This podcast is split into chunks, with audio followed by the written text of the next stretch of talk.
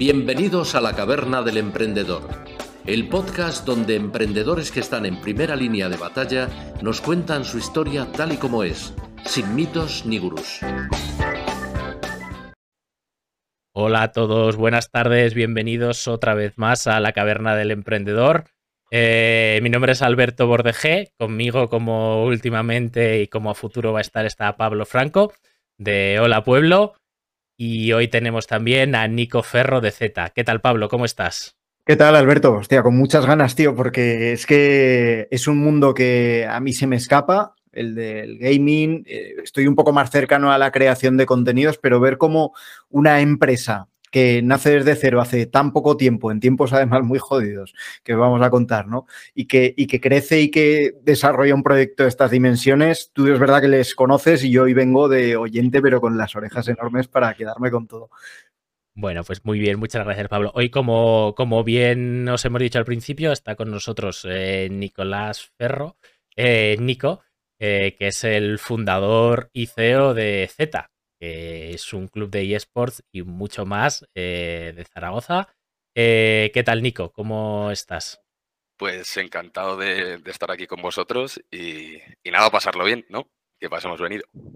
seguro que sí. Bueno, eh, Nico, mm, la idea es un poco lo que contaba Pablo, ¿no? Pues hablar un poco del sector de los eSports, un poquitito de lo que estáis haciendo desde Z y ya no solo del sector de los eSports, porque yo que os conozco un poquito, sé que estáis haciendo muchas más cosas más allá, ¿no? Creación de contenido, freestyle. Eh, estáis haciendo toda una marca lifestyle alrededor de Z, del rap, del contenido, de Twitch, de, de los eSports, de todo. Em, Nico, tío, cuéntanos un poco qué es Z y cómo llegáis a esto. Bueno, es que Z, Z evoluciona mucho. Eh, Z empezó siendo un club de eSports, pues bueno, que quería aportar en el desarrollo de los deportes electrónicos aquí en España, eh, basado en Zaragoza. Pero claro, ahora Z es, es otro, tiene otra esfera. Y, bueno, empezó, yo pues estudié Derecho, hice un máster de Derecho Deportivo y y demás. y bueno, me, me rodeé de gente relacionada con el sector y, bueno, eh, estuve hablando, pues, yo creo que tres o cuatro meses eh, con pues eh, personas influyentes dentro de los actores de, esta industria y, y, bueno, al final nosotros vimos una, rentabilidad, un club de eSports muy a largo plazo, pero que era una industria que, bueno, que estaba totalmente en alza y, así es. Y decidimos, pues estuvimos desarrollando un modelo de negocio durante seis meses en pandemia. Eh, y luego, pues con la búsqueda de financiación, pues estuvimos tampoco mucho, mucho, creo que estuvimos tres meses y lanzamos el proyecto, pues creo que fueron con 120.000 euros, entrando únicamente en el videojuego FIFA porque era el videojuego que nos permitía competir a nivel profesional y a nivel eh, internacional, más o menos al, máximo nivel, eh, sin una grandísima inversión. Entonces nuestro primer año nos lo tomamos en, el sentido de, hola, esports, aquí estoy, eh, voy a conocer lo que es un poco la industria desde dentro, no todo lo que se escucha desde afuera, que se escucha muchas flores y, hay, bueno, hay que conocerlo también desde dentro, cómo funciona el sector. Y, bueno, hicimos muy buenos resultados deportivos en FIFA, nos incorporamos también otros videojuegos como League of Legends y Valorant y, teníamos una creación de contenido pues mínima, ¿no? Eh, con creadores de contenido eh, no muy relevantes y, bueno, no podíamos desarrollar todo ese potencial y, y bueno, en 2022 ya sí que hicimos una ampliación de capital mucho más grande y, pudimos desarrollar el modelo de negocio que, creemos que para nosotros es el, mejor en este sector. Y, bueno, eh, dentro de nuestro plan estratégico de 2022 a 2024, este año está orientado a la creación de contenido, a la generación de la fanbase y incrementar nuestras métricas, impresiones, visualizaciones, followers y, demás para eh, el próximo año ya pues atacar todo el tema pues deportivo y ir fuerte y, lograr el ascenso a esas primeras divisiones como son la Superliga de League of Legends o, la Rising de Valorant. Y en eso estamos, en eso estamos trabajando mucho. pues lanzamos una Content House em, hace escasos un mes. Nos estamos metiendo ahora dentro del mundo de la música, aunque Casey pues, es socio, Casey es socio y embajador de marca, pero vamos a... Hemos hecho una apuesta todavía más fuerte para posicionarnos como el único club de eSports eh, que fusiona el gaming y, y el hip hop y el freestyle. Eh, porque sí que es verdad que hay eh, clubes que lo han tocado mínimamente, pero nosotros queremos hacer una, apuesta en firme y, que de alguna manera esa sea nuestra ventaja competitiva respecto al resto. No, no, ser los mejores, pero sí que ser únicos. Y, eso es lo que intentamos hacer todos los días y donde, todos, donde están todos nuestros esfuerzos. hay, mucha, hay mucha tela ahí. A mí, hay un montón. a mí me gustaría saber, porque es ajeno totalmente a mi mundo, el, bueno, el ver que hay negocio, ¿no? Pues más o menos cualquiera que esté un poco al día puede decir, bueno, pues, pues aquí hay negocio. una cosa es ver negocio, que además todos los que montamos cosas eh, vemos negocios por todas partes. Y otra es decir, bueno, no solo veo negocio, sino que me pongo en marcha en esta película y busco la financiación. Has dicho 120.000 euros, que puede no parecer muchísimo en algunos ámbitos, pero cuando se empieza desde el prácticamente cero absoluto, entiendo que hay muchas dificultades, ¿no? ¿Ha sido la mayor dificultad el poder encontrar ese dinero inicial para decir, ostras, con esto ya podemos ir tirando? Sí, pero por el desconocimiento del sector. Ah, bueno, al final, la primera ronda, yo creo que como, como generalmente suele pasar cuando emprendes, suele ser a través de Family and Friends y, algún full, algún idiota que, apuesta desde el inicio. Eh, pero, pero sí, es que el problema es el desconocimiento del sector. Esa es la primera barrera de entrada. O sea, eh, a una persona que, le tienes que explicar que puedes hacer dinero jugando eh, con el ordenador, pues cuesta mucho que, lo entiendan. Entonces, eh, pues hubo un proceso de, evangelización y de, enseñanza y, y, que eso fue la mayoría del tiempo. Y luego al final sí que pudimos lograrlo, pero ya te digo, esta, la primera ronda fue pues familiares, amigos que, mm, que quisieron pues apostar por nuestro proyecto, que confiaron en las personas que, lo dirigían y que al final nosotros tenemos eh, suerte de que en nuestro entorno pues eh, tenemos un entorno de alguna manera, por llamarlo así, adinerado. Entonces eh, fue más fácil acceder a esa primera pues captación de capital. Sí, porque entonces el, modelo de negocio de un club de eSports, em, por lo que tú estás contando, ¿cómo funciona? Es decir, al final, yo sí que lo sé un poco, pero porque nos cuentes tú cómo funciona y de dónde sale el dinero.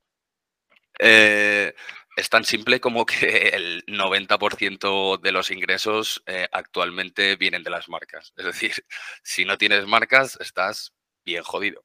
Eh, entonces, pues bueno, el reto del sector es eh, intentar conseguir otras vías de monetización y, cuantas más mejor y reducir ese porcentaje, ¿no? Entonces, yo creo que ese es el, gran reto y la gran dificultad de esta industria. ¿no?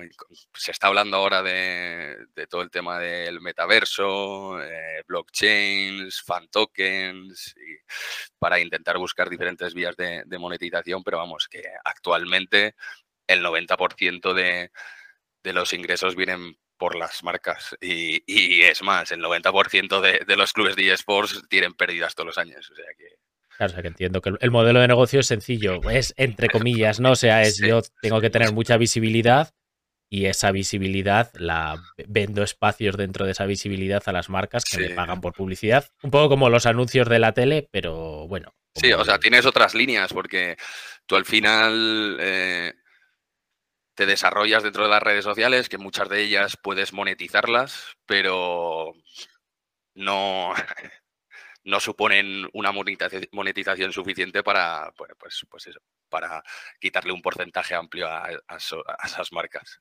Entonces, entiendo que dentro de este modelo de negocios donde coge sentido lo que estáis haciendo en Z, es decir, ya no es solo de eSports, lo que necesitas es una fanbase que os vea, que vea vuestro, las cosas que hacéis para poder venderse la marca.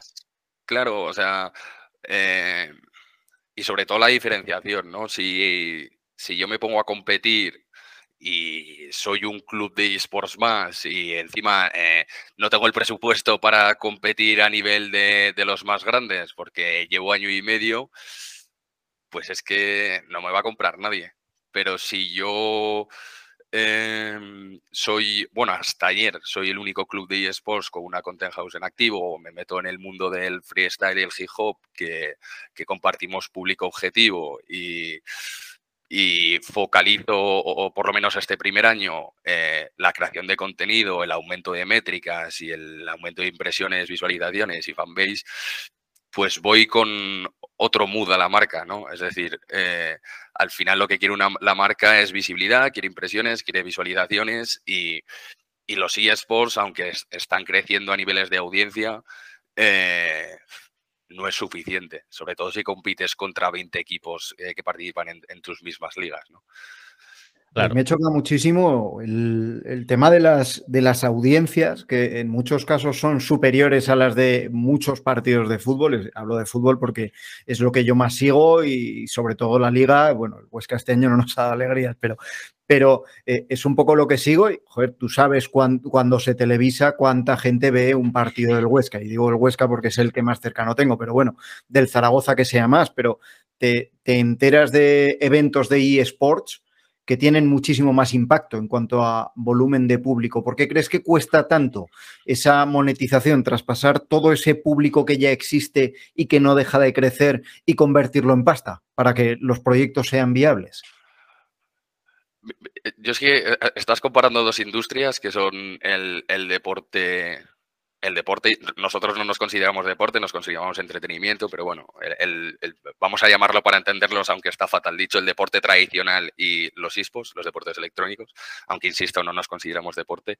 Eh, claro, en, el, en, el, fútbol, por ejemplo, en el caso del Huesca, eh, cuánto cobra el Huesca o un club de primera división por los derechos de retransmisión de, las ligas, ¿no? O sea, desde ese, bueno, no, sé si es un reglamento, pero eh, los clubes de fútbol venden sus derechos de sus derechos de imagen a la liga, la liga los vende por el mundo y ah, pues si has por una serie de criterios, pues te dan eh, unos ingresos por esos derechos de retransmisión.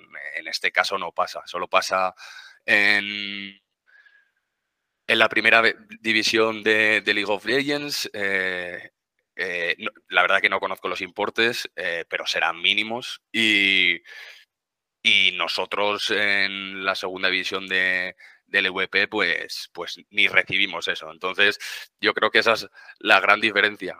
luego, al final, si es que el club de fútbol, aparte de eso, vive de, las marcas también. Tampoco. O sea, que, es la gran diferencia, yo creo. Claro, porque tú has comentado antes que ahora mismo el 90% de los equipos son deficitarios.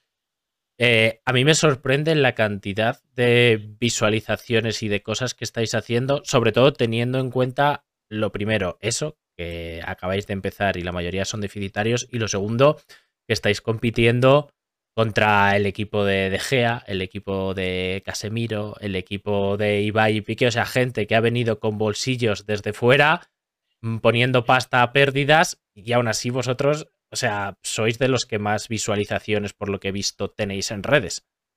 No, o sea, nosotros desde la casa, desde el lanzamiento de la casa y, desde esa apuesta tan seria en la creación de contenido que, que todavía no he terminado, porque a lo largo de este mes de mayo lanzamos un formato nuevo en Twitch y, todavía tenemos que presentar eh, a los nuevos embajadores de marca que vienen del mundo del freestyle y los presentaremos con una pieza musical eh, que, que, es pues es como un Tiny Desk. Eh, ¿Habéis visto el Tiny Desk de, de Zetangana? Que es famoso. Sí, no lo conozco mucho, pero sí que lo he visto, sí. Es, como pues es un formato así como en vivo, pero eh, dentro de la industria del rap se denomina Cypher y, pues es como un tema que hemos hecho con, estos dos embajadores que son Menak y Blon y, junto con KCO y, y, lo que queremos es... Nos acabas de dar la exclusiva de quién vais a presentar. No, porque, no, porque ya empezamos a generar hype en redes y, Y bueno, al final lo íbamos a lanzar eh, a principios de, mayo y lo tuvimos que retrasar por, motivos ajenos y ya, ya, se sabe en realidad. O sea, la verdad que esa campaña de Hype fue, fue eh, poco mediocre. Claro, porque eh, ahora mismo tenéis, tenéis la Content House con cuatro creadores de contenido bastante conocidos. O sea, yo de hecho los conocía bueno, ahora antes. A cinco. Ahora cinco. Hemos incorporado una chica, una argentina, eh, que se llama Mar Costa. Y, y eso, eso, que la casa nos ha cambiado la vida porque hemos aumentado interacciones, impresiones, visualizaciones, seguidores. Al final, si es que esto es muy sencillo, las marcas miden pues el, coste de los patrocinios y el coste de, pues de las acciones a través de, dos indicadores que son el CPM, que es el coste por mil impresiones, y el, el CPV, que es el coste por visualización. Eh, a eso le dan un precio y nosotros la verdad que lo estamos rompiendo. Si somos el, cuarto equipo de, eSports con mayor engagement, el segundo club de eSports con, con mayor valor publicitario por post, solo por detrás del club de Ibai y Piqué. O sea que en ese sentido estamos eh, súper contentos. Las métricas están disparadas. El tema es que eh, todavía hay que trabajar ese trasvase de seguidores de, nuestro, seguidores que, que, tienen nuestros creadores de contenido y embajadores de marca a nuestras cuentas, que eso lleva más tiempo, pero, pero sí que el recibimiento ha sido muy bueno. Al final, entre embajadores de marca, creadores de contenido y club, superamos los 9,4 o 9,5 millones de seguidores. Entonces, el objetivo es hacer ese trasvase que tienen la mayoría de, nuestros creadores de contenido y nuestros embajadores de marca a nuestras propias cuentas.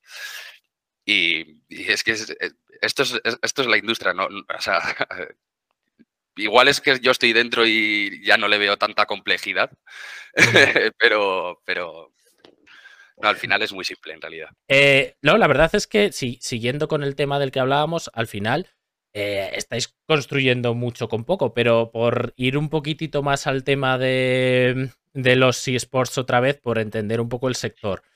Eh, entonces hay como. Yo sé un poco, entonces te pregunto con. Te, pregunto con ventaja. hay como varios videojuegos, varias ligas eh, de distintos. ¿Cuáles son los principales? Has comentado que estabais en Valorant, League of Legends, eh, FIFA. ¿Cuáles son los principales? ¿Cómo funcionan? Aquí en España, el principal y el Deporte Rey, que es para.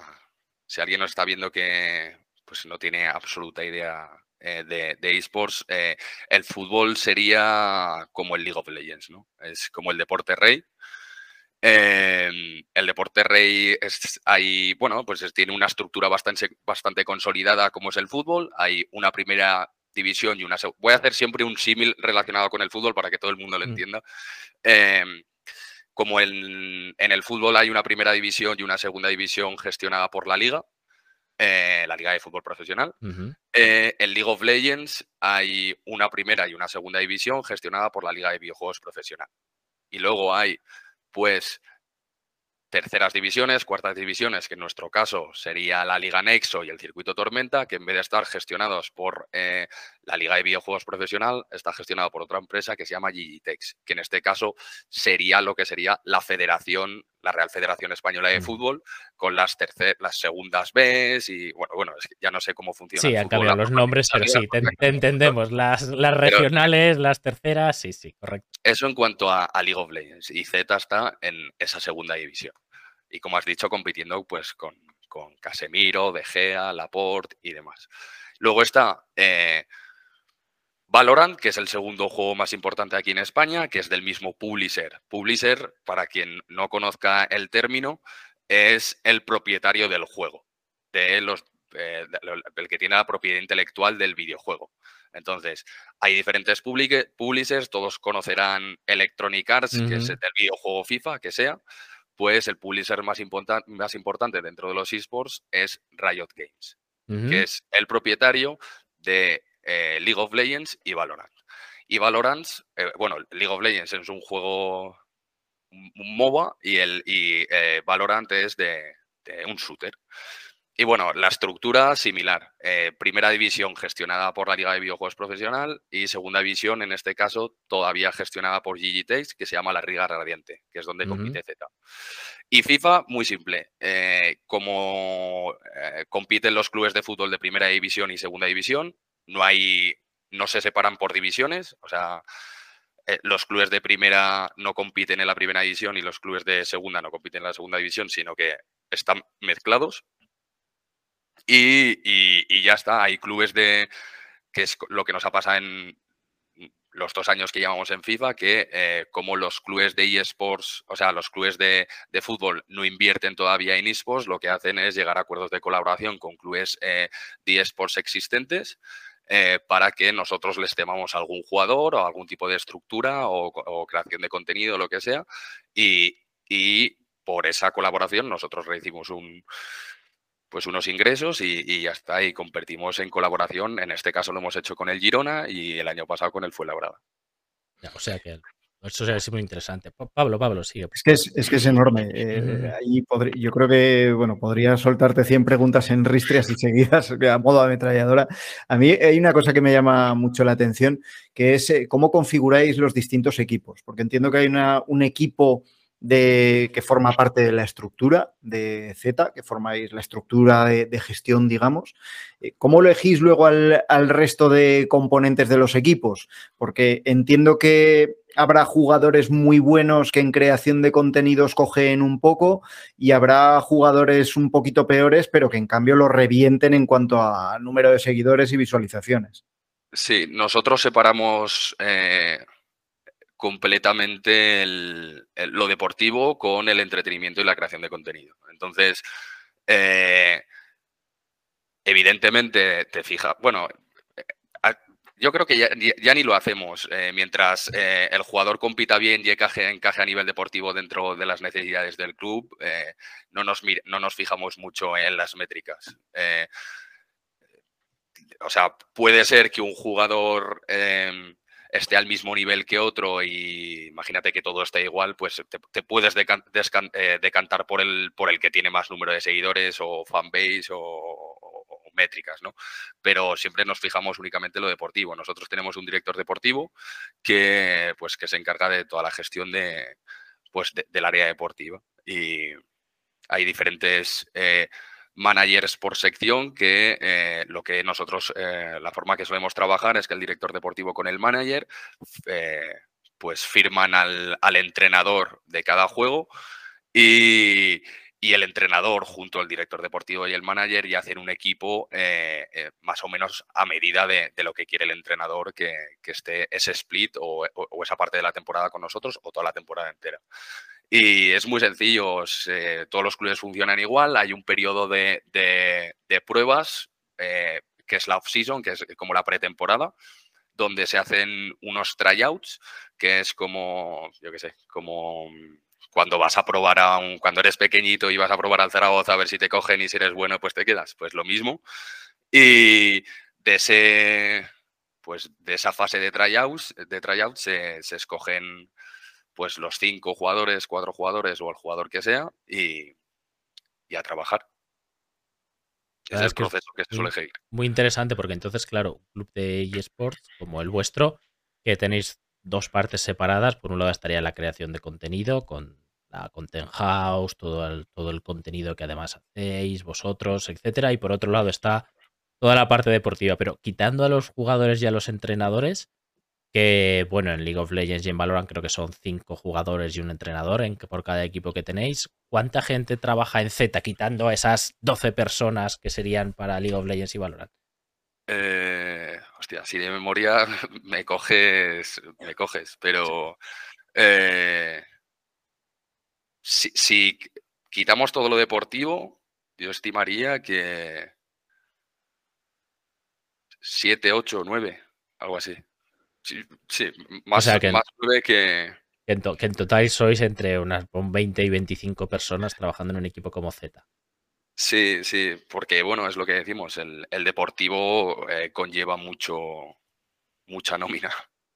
al final son cinco jugadores, más, más, más coach, más eh, igual analista, igual assistant coach, y es que ya, te he dicho ocho personas en un equipo medio de League of Legends. Nosotros ahora mismo no, estamos, no estamos trabajando con analista, pero, pero sí con assistant y pues nuestro equipo de, de LOL cuenta de, con siete personas ahora mismo y hace nada ocho. O sea que... Siete, siete, ocho personas en LOL, siete personas en Valorant, en FIFA has dicho que solo es uno, ahí tenéis suerte, ¿no? Además, manager, director deportivo, al final, claro, o sea, montas o sea, una buena cantidad de nóminas que pagaron. Te estoy asustando, te estoy asustando, Nico, no te preocupes. No, no, sí, yo soy plenamente conocedor, yo vengo asustado ya. que, Pero por esta razón entramos en el FIFA como en el primer año. Si estás viendo ya que, que si entras en League of Legends, pues de, primeras tienes que pagar siete nóminas. Eh, si entras en Valorant, pues similar. Pues nosotros en nuestro primer año, pues era una nómina más la del coach a nivel deportivo y, jolín, quedamos eh, octavos en la eClub World Cup, que fue la mejor clasificación de un club de eSports español en la historia de la competición. Eh, quedamos cuartos en la Liga Santander y nos clasificamos para la Champions y quedamos 13, 14 por ahí. Y, o sea, que hicimos muy buen papel a nivel deportivo. Eh, pero claro, no es suficiente quedarte. O sea, en realidad, los, los eSports más importantes son League of Legends y Valorant. Si no estás en League of Legends, prácticamente no, no se te puede ni considerar un club de esports. Claro. Di, Pablo. Dale, dale, Alberto. Que no, que claro. No, mi, mi, pregunta era, claro, ahora vosotros como Z ya eh, probablemente la creación de contenido sea incluso hasta más relevante que los esports por lo que nos has comentado, ¿no? No, no me refiero que lo sea, pero que, que, es muy relevante, hace mucho de contrapeso, porque claro, ¿cómo convencíais al principio cuando lo que teníais eran equipos de eSport a los inversores de asumir ese riesgo de que los resultados fuesen malos, porque al final es una competición, uno gana y otro pierde. Supongo que generará cierta incertidumbre si solo tienes la pata de eSports. La verdad es que cuando solo teníamos la pata de eSports, los eSports nos iban muy bien. O sea, solíamos, pues ya te digo, estos resultados que, que, os he comentado anteriormente. Pero claro, cuando ya intentas abarcar más, no le puedes, eh, no tienes tanto músculo en cada sección y tienes que priorizar unas cosas u otras. Entonces, eh, la verdad que en el sentido de los inversores, eh, ven por un lado que, que, la creación de contenido, métricas y demás va genial y, nosotros, pues, bueno, saben que, es, actualmente es, es lo más importante y sí que la verdad que este split a nivel deportivo ha sido un desastre. Yo he tirado de los pelos. Pero, pero bueno, sí, te preguntan muchos, hay diferentes grados de, inversores. Nosotros, la verdad que trabajamos con ellos mensualmente. Nosotros tenemos una newsletter a nivel interna las que les informamos todos los meses de, de cómo está yendo la sociedad en todos, en absolutamente todos los ámbitos. Y, y, bueno, tenemos reuniones con ellos eh, mensualmente para explicar cómo va todo. Entonces, eh, luego hay otro tipo de inversor que igual ni acude a esas reuniones o ni se lee la newsletter y de repente te lo encuentras por ahí y te pregunta, o el que básicamente te llama todos los días, o el que se involucra mucho y nos ayuda, que, eso siempre se agradece, pero bueno, contentos con todos, yo creo que están todos contentos, así que, que bien. ¿Cuál es el roadmap que tenéis como proyecto para los siguientes años? Porque entiendo que hay una estimación derivada de vuestra propia capacidad de crecimiento, de vuestros propios planes, pero luego otra referenciada al sector en el que os estáis moviendo. Entonces, la, pregunta es un poco más doble y casi pensando en cómo ves las posibilidades de crecimiento del sector y en qué dirección. Em, la verdad es que el sector se está desarrollando muy rápido eh, y, muy bien. Nosotros siempre decimos que un año en los esports, que los esports es como la vida de los gatos, que un año son siete en la vida real, ¿no? Entonces, eh, nos ha venido muy bien que han entrado actores muy potentes, se ha profesionalizado mucho la industria este último año, han entrado actores con mucho músculo, con mucha influencia aquí en España, eh, ya sea Piqué, ya sea Ibai, ya sea clubes como como De Gea, Casemiro, Laporte y demás que, pues, tienen un músculo financiero eh, bastante potente y siempre te ayuda a desarrollar, eh, te ayudan a desarrollar un poco la industria y, en ese sentido yo creo que muy bien. Es lo que te digo, el, reto más grande de, la industria y del negocio es eh, encontrar diferentes vías reales, porque sí, porque te puedo hablar de merchandising, te puedo hablar de, pues eso, del price pool de las competiciones o de streaming, lo que gano en streaming. Yo te puedo, si quieres, te puedo dar seis líneas diferentes de, monetización, pero al final el cómputo global se queda en nada. Entonces, eh, nuestro reto es eh, buscar diferentes líneas de, reales de monetización. Pero la verdad que las audiencias, como hemos comentado, que superan incluso a, partidos de, primera división y, la profesionalización del sector está, está yendo muy, muy bien. Y en cuanto eh, a ingresos, pues eso, lo que hablamos. Sí que siguen entrando nuevas marcas, cada vez hay más, eh, sobre todo siguen entrando marcas eh, pues no endémicas, que eso es lo interesante, y, pues eso, desarrollándose mucho y muy bien, pero falta monetizar. Mm, oye, muchas gracias por la, por la respuesta tan, tan clara. Eh, siempre sí. Al, al final, claro, yo te iba a preguntar también por el tema de, las marcas, eh, ¿qué, tipo de marcas has dicho endémicas, no endémicas? Yo veo muy claro una marca como Logitech, de, eh, ratones, etcétera. Estas, estas, marcas endémicas está muy claro que por pocos usuarios que tengas, eh, pues están muy interesados porque pues la gente que hace gaming pues se va a gastar el dinero seguro, o sea, es un nicho muy claro ¿Qué otro tipo de marcas están entrando en el sector?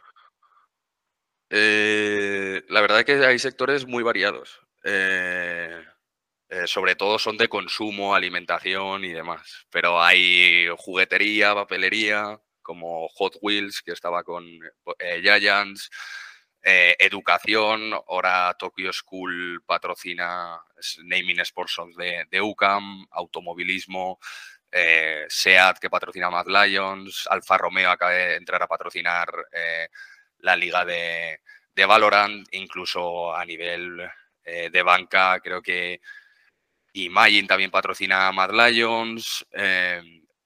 No sé, ahí es que, es que hay de todo. pues todo el tema de cervezas, Mau, San Miguel, Heineken también patrocina clubes, incluso perfumería con Only the Brave, que también patrocina Giants. Eh, no sé, hay un poco de todo. Ahora acaba también, está entrando la música, con Warner, Music y Sony Entertainment. Eh, no sé, hay, hay de todo. Textil con las camisetas, eh, Adidas, Nike, Kappa, todos estos están entrando. Entonces, la verdad que es muy variado, pero el, el grueso está en todos los productos de consumo que tienen un público objetivo entre 15 y 30 años. No, pero claro, por lo que tú estás contando, y esto ya es algo bastante más mainstream al final. Es unos productos que, ya tienes un poco de todo, ¿no? Más parecido al fútbol, que ya empiezas a tener marcas de todo tipo.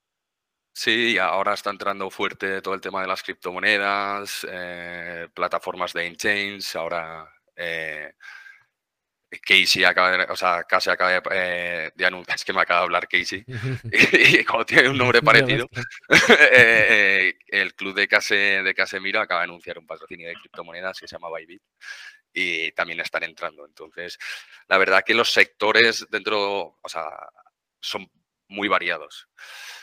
Pero el que predomina es el de productos de consumo, Chips Ahoy, todas estas típicas Babybel, todas estas típicas de, con un público objetivo de, los millennials, generación Z y más. Bueno, pues estos también son los que más se gastan en publicidad al final de norma.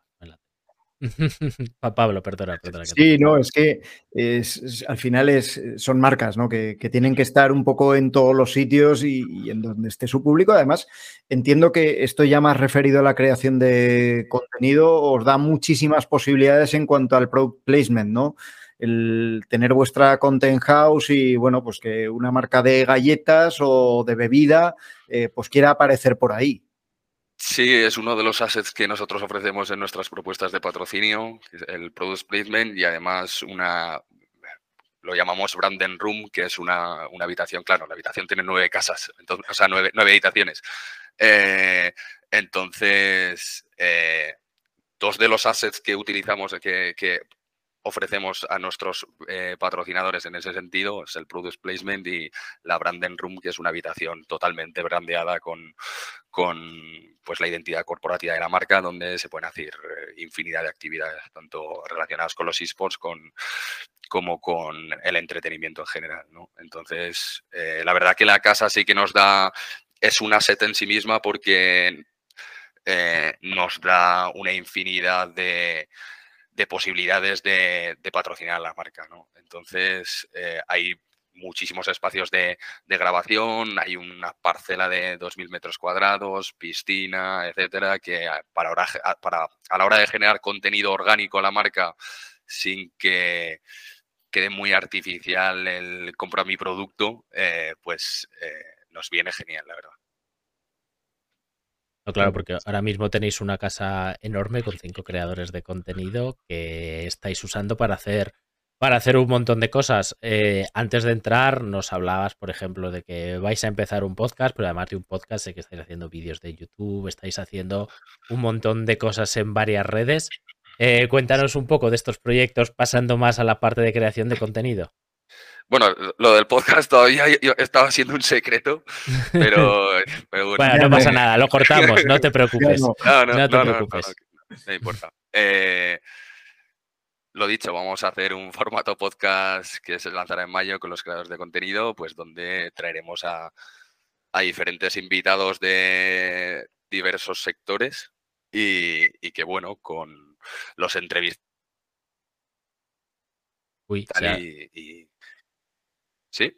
Ya te habías quedado ahí, eh, pero nada, nada, cuenta otra vez que ya has vuelto.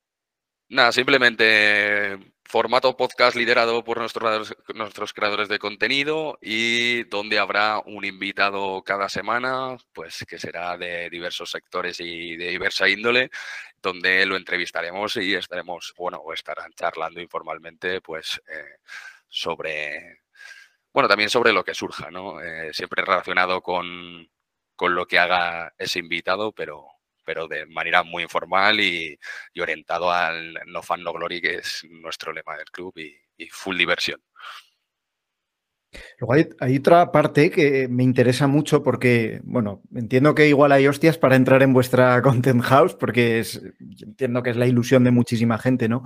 El poder estar en un espacio de creación de contenido así de potente, además compartiendo con gente que tiene cientos de miles de seguidores y un engagement bestial.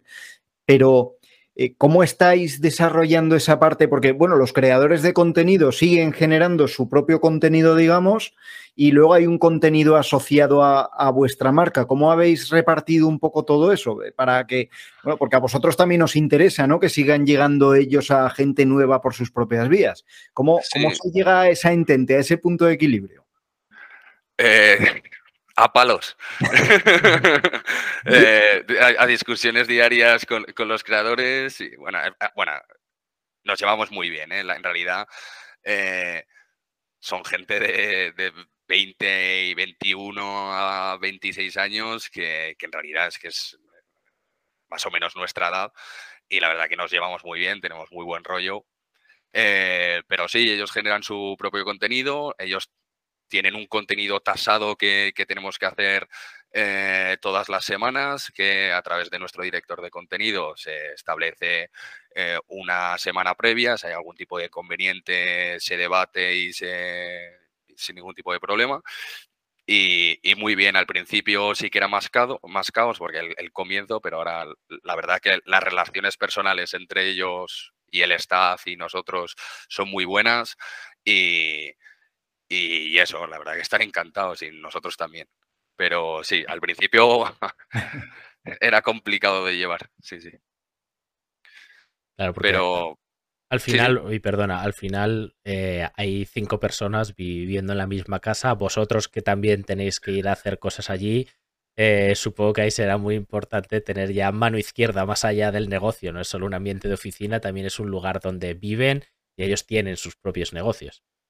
Sí, nosotros fuimos muy claros con ellos desde el principio y es que obviamente la, la, casa la paga Z, pero es su casa. O sea, ellos tienen que tener su privacidad, ellos tienen, que tener su vida ahí y eso es totalmente comprensible. Y eso nosotros lo, entendimos desde el primer momento, lo hemos respetado siempre. Nosotros fijamos uno o dos días de grabación a la semana. Eh, que ya están fijados desde el inicio, bueno, desde el comienzo de la casa, donde se sabe que ese día o esos dos días tiene que ser eh, full Z. Por ejemplo, eh, eh, nosotros vamos el lunes, pues generamos todo el contenido para la semana durante todo el día y luego, pues cuando esté el podcast, pues terminamos con el podcast y estamos ahí todo el día. Entonces, eso nosotros lo respetamos mucho y si por X razón tenemos que ir a la casa, se avisa previamente y y, eso, y la relación entre ellos, pues nosotros no nos metemos, la verdad que hemos tenido suerte de que eh, se llevan todos de maravilla y por lo menos hasta ahora. Y, eso por ahora sí que, bueno, y no son, no son gente problemática que llegues el lunes después del fin de semana y te encuentres un coche metido en la piscina. Entonces, eh, bien, no hay mucho problema. Eh, así que muy contentos, la verdad, con ellos, muy bien. De hecho, este lunes fuimos a grabar, que era puente, era puente en Madrid. Y, y nada, estuvimos, pues grabamos lo que teníamos que grabar, todo el contenido que teníamos que grabar, a la una terminamos, hicimos una barbacoa, estuvimos en la piscina juntos, luego ellos ya se, se, pusieron a hacer el co-streaming de Valorant, pero, pero lo que te digo, muy buena relación. Es que al final la edad es la misma y los intereses también. Es, estar viviendo una ilusión, ¿no? Una cosa muy gorda y muy potente que no sé si, si en el día a día se llega a tener la perspectiva eh, desde, desde un punto de vista de creador de contenido, pero estar en un casoplón de mil pares de narices, dedicándote en exclusiva a lo que te gusta, que es la creación de contenido, los videojuegos, hostia, entiendo que cuando tienes cientos de miles de seguidores y tienes ya unos ingresos por tus directos, por tus tweets, por tu canal de YouTube, es posiblemente fácil perder la perspectiva, pero digamos que están de dulce, ¿no? Que, están viviendo algo muy potente que muchos millones de personas querrían estar viviendo.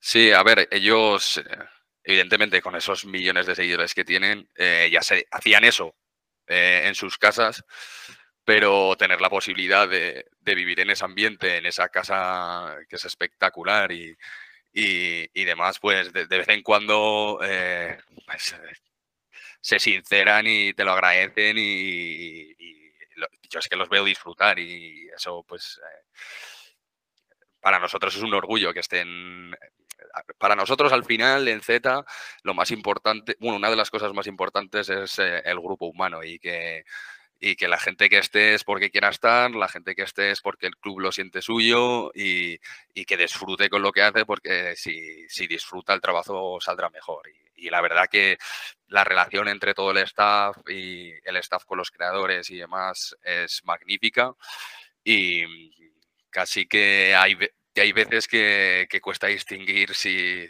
pues, si es un trabajador o es tu amigo o es tu colega o, entonces, eh, eso, nosotros, pues eso, priorizamos mucho ese, ese grupo humano y esa estabilidad en cuanto a, trabajo. ¿Cuáles son los siguientes pasos de Z? Nos has contado un poco alguna cosita que vais a hacer, pero ¿hacia dónde va el equipo? Em, pues este año eh, nosotros, que, bueno, seguir potenciando la creación de contenido, eh, lanzar el Cypher y, generar contenido alrededor de, los embajadores de marca para posicionarnos como el, pues como el único club de gaming y hip hop. Y a nivel deportivo, pues este año sí que vamos a hacer un intento real de ascender a la primera división de Valorant. Hemos formado un equipo bastante competitivo que tiene pues eh, bastantes posibilidades de ascenso. Y, el LOL, pues hacer un buen speed, que el, pasado fue horrible. Eh, pues a ver si podemos llegar a, a los playoffs, mantener la plaza sin ningún problema. Y a final de, a final de año eh, bueno, la temporada que viene ya realizar intentos reales de, ascenso a esa primera división de League of Legends. Y mm, a grandes rasgos es eso, nuevos formatos, eh, volvemos a entrar a Twitch eh, y, eso, seguir potenciando la generación de contenido y, y eso es. Probablemente igual haya nuevos creadores, incluso nuevos embajadores de marca, que ya iremos viendo, nuevas sorpresas, pero, pero eso, seguir con lo que estamos haciendo, que eh, estamos creciendo un montón, siempre hay mil cosas que mejorar, pero, pero, pero eso, seguir creciendo. ¿Cómo os estáis apoyando en el mercado sudamericano? Porque muchas veces estamos pensando aquí en España, España, España, pero realmente por una cuestión de, lenguaje, el, alcance es muchísimo mayor. Eh, pues con un creador de contenido argentino, eh, uno bastante grande ahí en Argentina, y con, la chica que os he dicho que es la nueva creadora, pues al final eh, nos introducimos en ese mercado. al final nosotros a nivel de dirección incluso nos planteamos abrir cosas ahí relacionadas con la creación de contenido, igual replicar el modelo que tenemos aquí en España en en, Argentina, por ejemplo.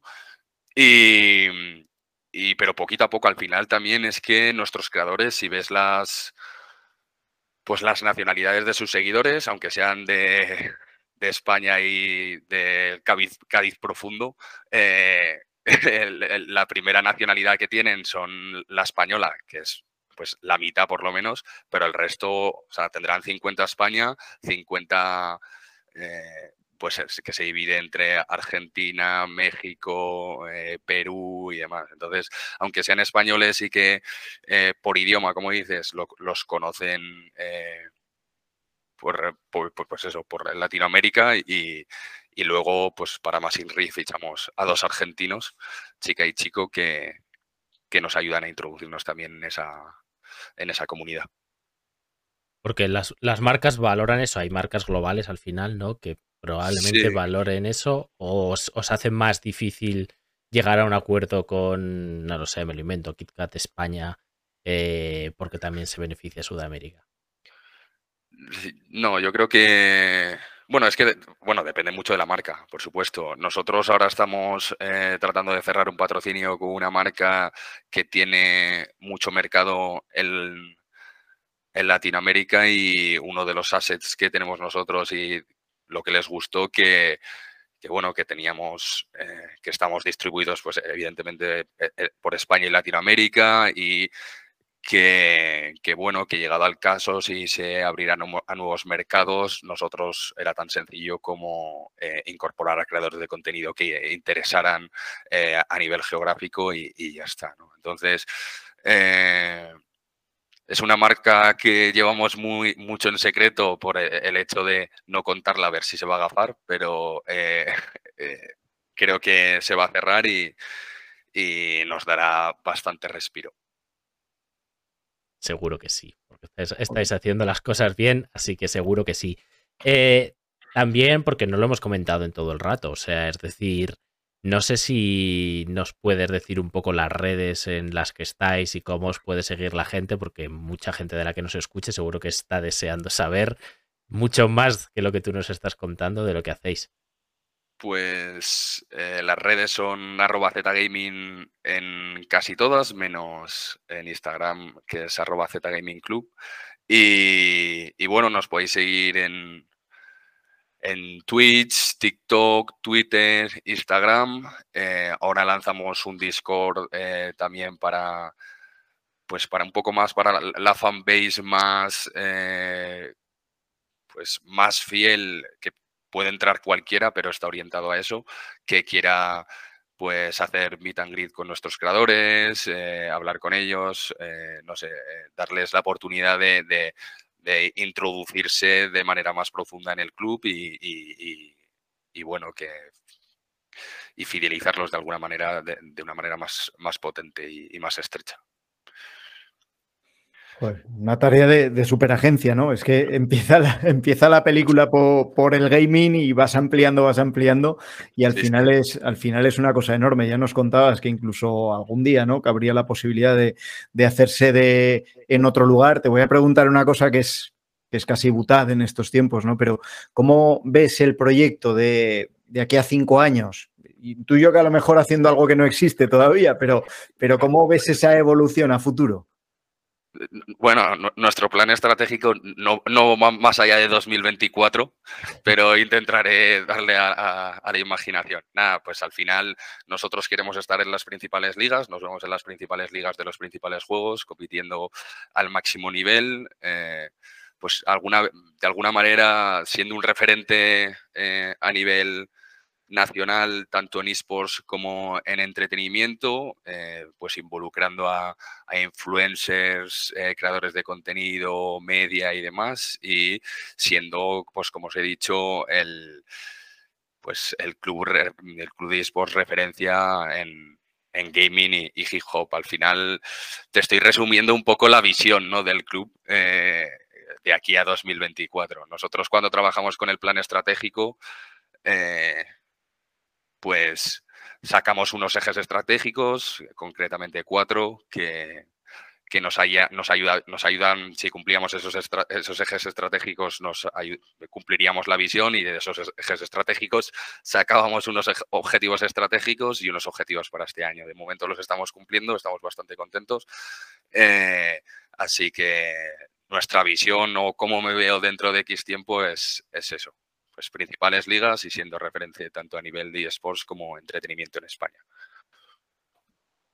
La verdad es que es una, es una, es una visión muy chula y sobre todo cómo estáis avanzando con ella, porque vamos, yo me acuerdo de cuando os conocí en diciembre, lo que os he dicho antes, eh, que vamos, tenéis un, club con que empezabais, bueno, ya teníais algo de League of Legends, ¿no? Y FIFA, eh, pero ni creadores de contenido ni nada, y ahora ves vuestras redes y vamos, están están burbujeando de la cantidad de movimiento que hay, de, la cantidad de cosas que hacéis.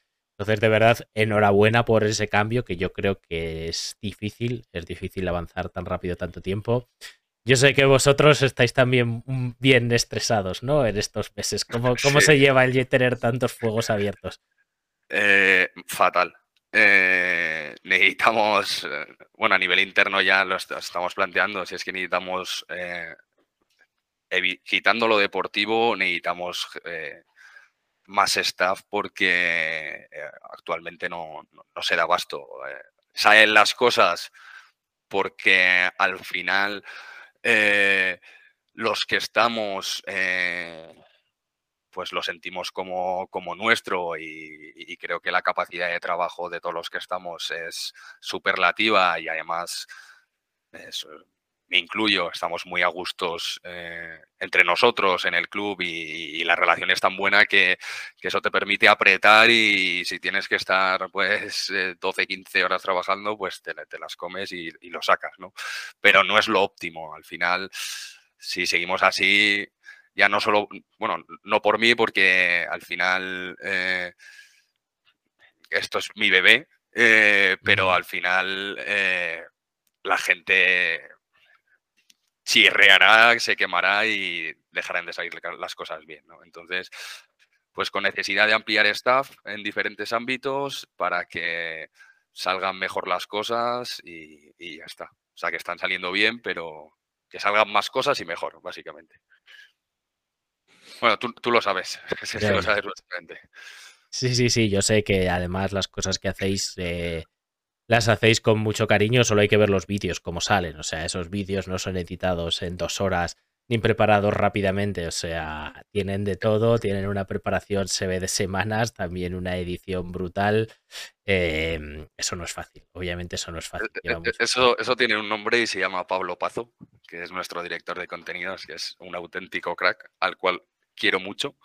Y, eso, eh, es alucinante. El tío aparte de que es muy, muy bueno eh, lo que hace, eh, el tío trabaja como un cabrón y, cualquier piedra que tiene en el camino la, aparta de, una patada y sigue adelante. O sea que muy contentos con, Mira, uno de los grandes problemas de esta industria, que no lo hemos comentado, es la, contratación de staff, porque es una industria súper joven, eh, de gente joven, incluso que yo tengo 26 años, eh, si es que yo soy súper joven. Entonces, eh, todo, todo lo que nos rodea es muy joven. Entonces, al final, pues somos gente que, que estamos aprendiendo. Nosotros tenemos la suerte de que nos, rodeamos de mucha gente con mucha experiencia, de muchos tipos, de, muchos asesores, eh, ya sea porque son socios, ya sea porque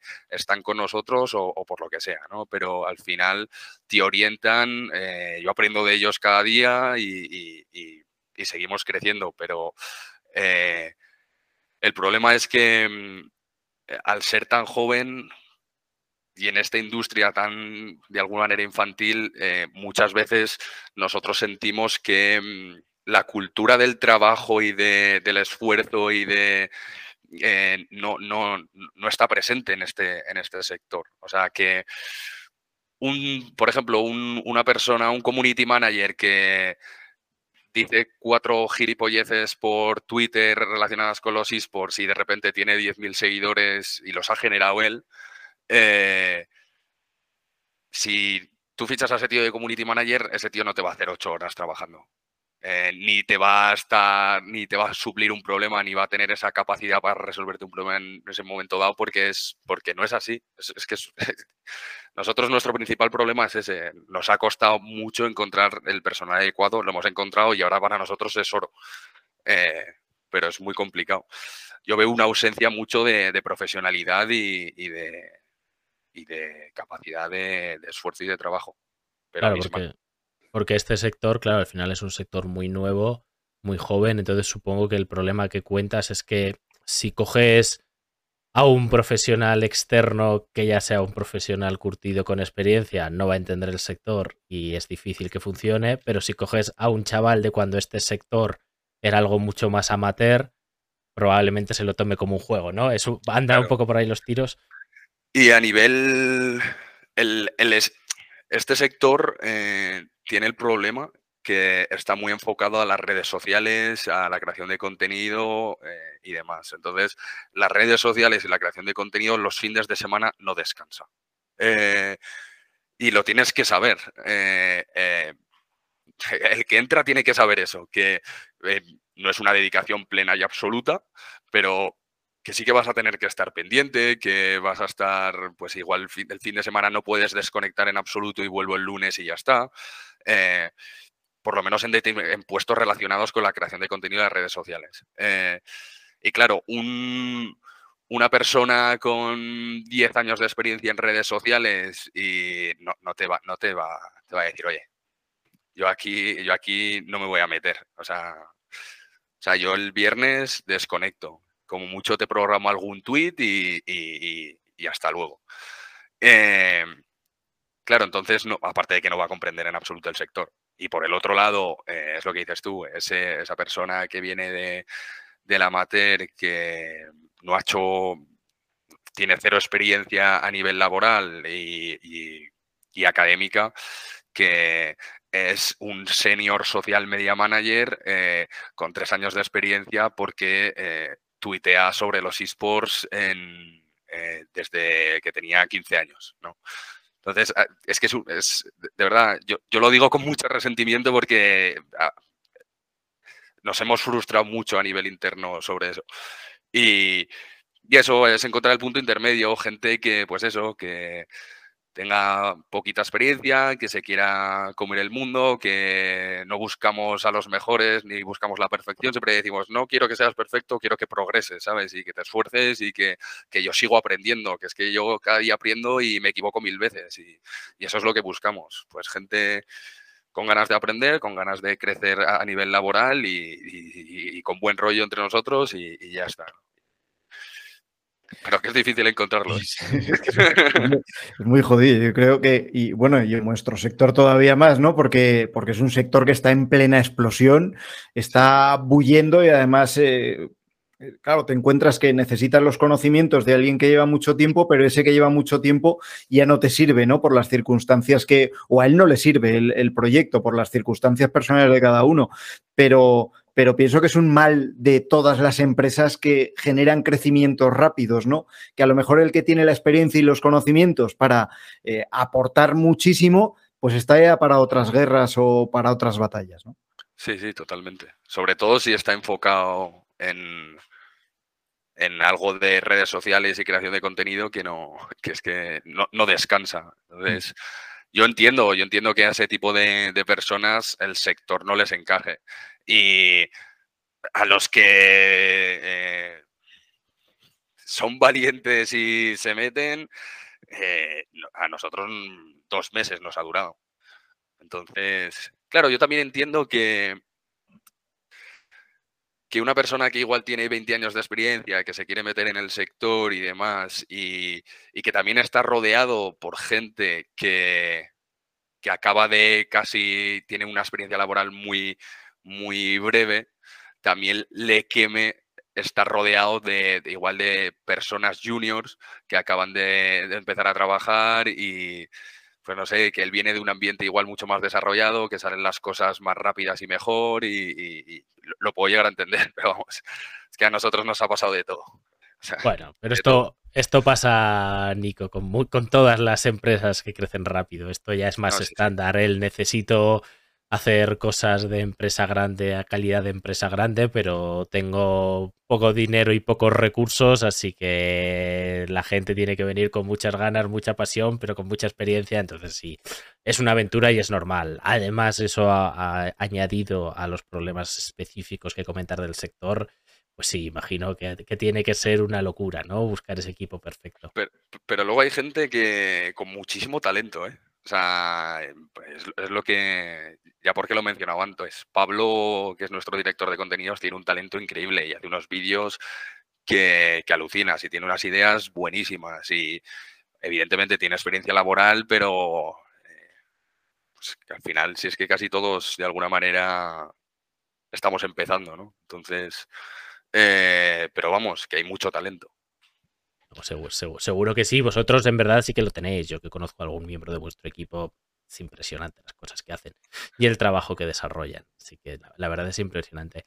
Pablo, no sé si tienes alguna pregunta más para Nico. Pues es que yo me he quedado encantado, ¿sabes? Y además alguna vez lo hemos comentado y, creo que hay una generación de gente con ambición, con ganas de hacer otras cosas. Yo con, yo con 26 años estaba buscando curro a ver quién me contrataba y luego es verdad que te vas metiendo en el mundo del emprendimiento y vas buscando otras cosas, ¿no? Pero por la propia evolución profesional de que el sitio en el que trabajas pues ya no te aporta. Pero veo a Nicolás, tío, sé de algunos otros miembros del equipo y ver gente con tanto camino por delante que en cambio sabe tanto y ha comprendido también por dónde va el futuro que yo solo me puedo maravillar, aunque suene un poco a frase de abuelo cebolleta, pero es que lo siento así, la verdad que lo siento así. Nada, es un placer escuchar estas palabras. O sea, la verdad. No, seguro eh, que va bien y a ver si te. Bueno, te cuenta, cuenta, perdona, Nick. No, no, no, sí, sí, Alberto. No, que digo que seguro que va bien y que la verdad que nos encantaría que volvieses al año que viene y nos dijeses, ostras, hija, fíjate dónde estamos, cómo va esto, eh, todo lo que hemos avanzado, porque es un sector que, bueno, yo cuando te conocía te lo conté, que es que está creciendo muy rápido, pero del que la gente que está afuera no, no, no tiene ni ningún conocimiento de lo rápido que está evolucionando, del dinero, cómo está creciendo el dinero que se mueve dentro y que, ostras, es una cosa que no hay que ignorar. Si tú te dedicas o a invertir o a montar negocios, eh, no puedes ignorar una cosa así porque es un poco como ignorar Internet en el 2000, en el 1999 o como ignorar las redes sociales en el año 2005. No puedes. Sí, eh, para mí el, e, negocio que tienen los esports o los clubes de esports más concretamente es la desinversión, el exit, el, salir a los tres o cuatro años. Eh, cuando, pues si es que solo hay que ver em, los clubes que nos rodean y, por lo que están valorados eh, eh, actualmente, ¿no? O sea, la valoración de las empresas de los clubes de, o sea, de los clubes de esports actualmente es está muy, muy al alza, se valora eh, muy bien este sector, el hacerte un hueco a este sector y, la desinversión yo creo que es eh, la mejor opción actualmente. Es decir, eh, la industria todavía se tiene que desarrollar mucho, tiene que crecer mucho, tiene que encontrar muchas vías de monetización para que, pues bueno, sea un negocio para los socios rentable en cuanto a obtener esos dividendos a finales de año y o unos dividendos eh, importantes. ¿no? Pero sí que la desinversión, pues, pues nada, es, es una muy, muy, muy buena oportunidad. Por supuesto que sí, la verdad es que sí. Lo, veo, lo veo muy claro. Veo que el sector, además, ya no solo del, de los eSports, sino todo el sector de los videojuegos es que ya supera al del cine. O sea, es un sector que, es brutal. Y hablas con gente que tiene videojuegos que son free to play, ¿no? Que te los dejan gratis, pero que luego te gastas cientos de euros en las tiendas, si no miles, porque se gastan miles de euros. ¿Y quién compraría un videojuego por 100 euros o por 1000? Probablemente nadie. En cambio, te los gastas. Eh, así que es que es un sector brutal y, y súper interesante. Eh, y del que tenemos que hablar mucho más, Pablo. Eh, tanto con Nico cuando quiera volver, como eh, yo cuando queráis. Episodios. Sí, creo que es un sector y además el caso de Z lo ejemplifica bien, ¿no? Que a lo mejor empieza por los eSports, pero luego va extendiendo redes a muchos otros y probablemente es una industria en sí misma a la que le queda un porcentaje a la que se tienen que sumar además actores gordos con muchísima pasta cuando vean todas las posibilidades que ofrece, ¿no? Relacionado con el mundo de la creación del contenido, que yo creo que es una pata, una pata que es un acierto enorme, enorme en el caso de Z. Sí, sí, es que al, final yo, he contado aquí muchas cosas, eh, pero llevamos un año y medio entonces, pues por eso digo que esto es como la vida de los gatos, que son eh, una por siete, ¿no? Pero, pero sí, eh, este mes, por ejemplo, es muy importante para, para nosotros. Si se cumple lo que tenemos entre manos, vuelvo y os lo cuento, prometido. Eh, te, tomamos la palabra de que vuelvas y nos lo cuentes. Eh, eso está clarísimo. Porque yo creo que ha sido muy interesante. Es lo que tú dices. Es que en un año y medio. Esto pasa con muchos emprendedores, pero claro, en este sector más. Es que en un año y medio has vivido las experiencias de alguien que está trabajando por cuenta ajena en 20 años. O sea, ya no en 7, en 20 años. Eh, porque anda que no, estáis cambiando rápido y evolucionando. Así que eh, no sé si nos queda algo más, eh, si no, igual es hora de ir cortando, que ya llevamos más de una hora charlando. Eh, Pablo, ¿te queda alguna pregunta para Yo estoy, estoy operativo y, hombre, sí que, sí que les voy a seguir muy de cerca, hombre. Pues eso, seguid todos a, Z, Z Gaming, excepto en Instagram, que es Z Gaming Club. Ya, me ya nos lo has dicho antes, así que seguidles. Eh, estad atentos. Yo ayer eh, me vi el partido de Valorant mientras estaban vuestros creadores de contenido en la piscina ahí, que estaban más, más bien que bien los tíos. Eh, encantadísimos. Nico, de verdad, muchas gracias por pasarte y a ver si dentro de poco vuelves a contarnos más buenas noticias. Si, todo va bien, espero que muy pronto.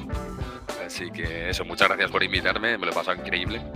de hecho, ya os digo, estoy deseando volver y y bueno, pues muchas gracias, la verdad.